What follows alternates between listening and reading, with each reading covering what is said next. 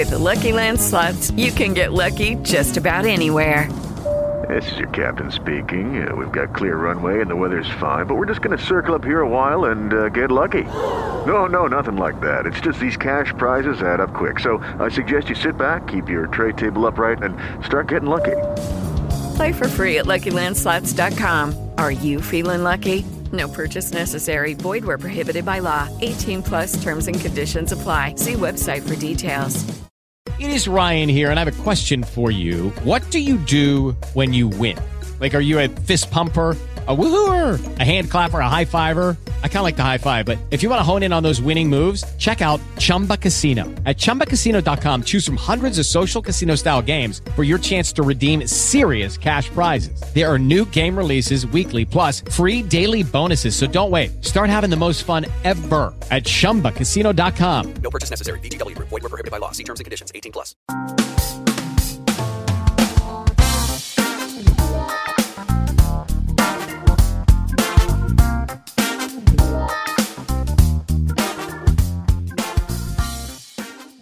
Te damos la bienvenida al podcast de la hora silenciosa de Palabra de Vida Guatemala.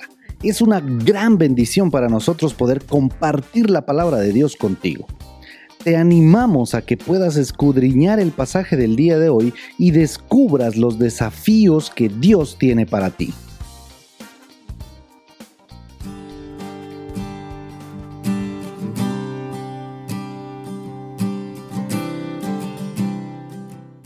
Nuevamente quiero darte la bienvenida al comentario de la hora silenciosa de Palabra de Vida Guatemala. Mi nombre es Ronnie Ajín y hoy estaremos meditando en el capítulo 12 de Romanos, de los versículos 1 al versículo 8. Estos capítulos en particular son muy importantes para el apóstol Pablo, porque se presentan aplicaciones para la iglesia, el gobierno, la sociedad y las diferentes costumbres que se vivían.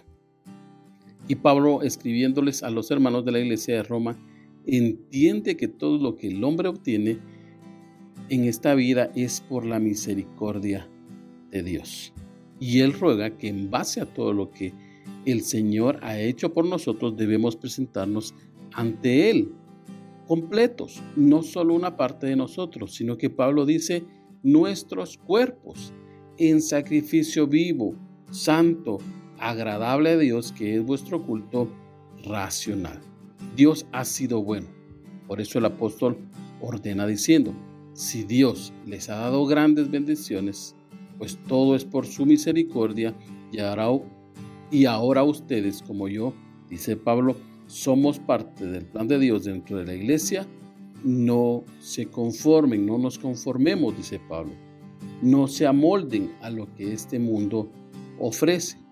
El mundo ofrece diferentes modelos a seguir los cuales se nos han impuesto y aún dentro de las diferentes iglesias el día de hoy se siguen las tendencias que este mundo ofrece. Es lamentable.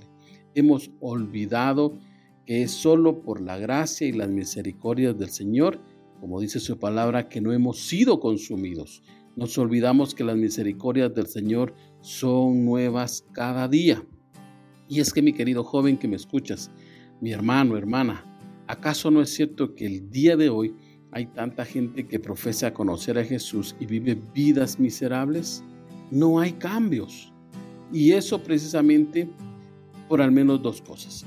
La primera es que seguramente no han nacido de nuevo y la segunda es porque se vive una vida carnal.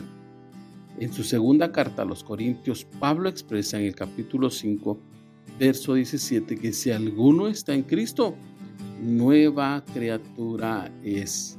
Sin embargo, muchos creyentes se han amoldado a este mundo y no conocen la buena voluntad de Dios, que es agradable y perfecta. Por eso Pablo dice que una vida renovada por Cristo no es algo que solamente experimentamos, sino también algo que practicamos. Esto tiene que producir cambios significativos en nuestras vidas. Mientras más conozco a Dios, más transformado soy por Él. El verso 3, el apóstol Pablo nos anima a vivir con humildad, no teniendo o pensando que soy mejor que nadie. El verso usa en su texto la palabra cordura. Este texto lo podemos comparar al pasaje del Evangelio de Lucas capítulo 8, del verso 26 en adelante, en donde se nos presenta la historia de un hombre endemoniado que vivía en los cementerios y provocaba mucho miedo a los hombres y mujeres de aquella provincia. El relato nos cuenta que este hombre tiene un encuentro personal con Jesús.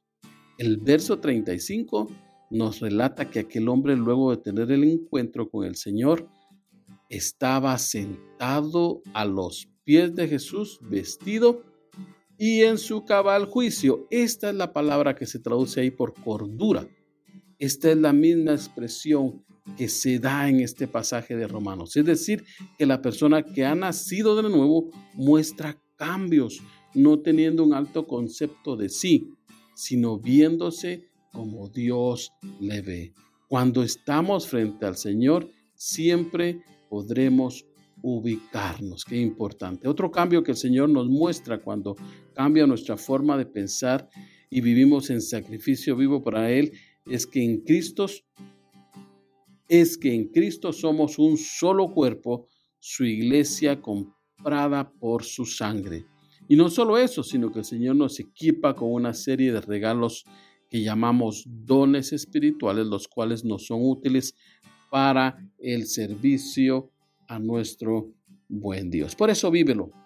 Dios pide de mí que me presente como un sacrificio vivo, santo y agradable a Él.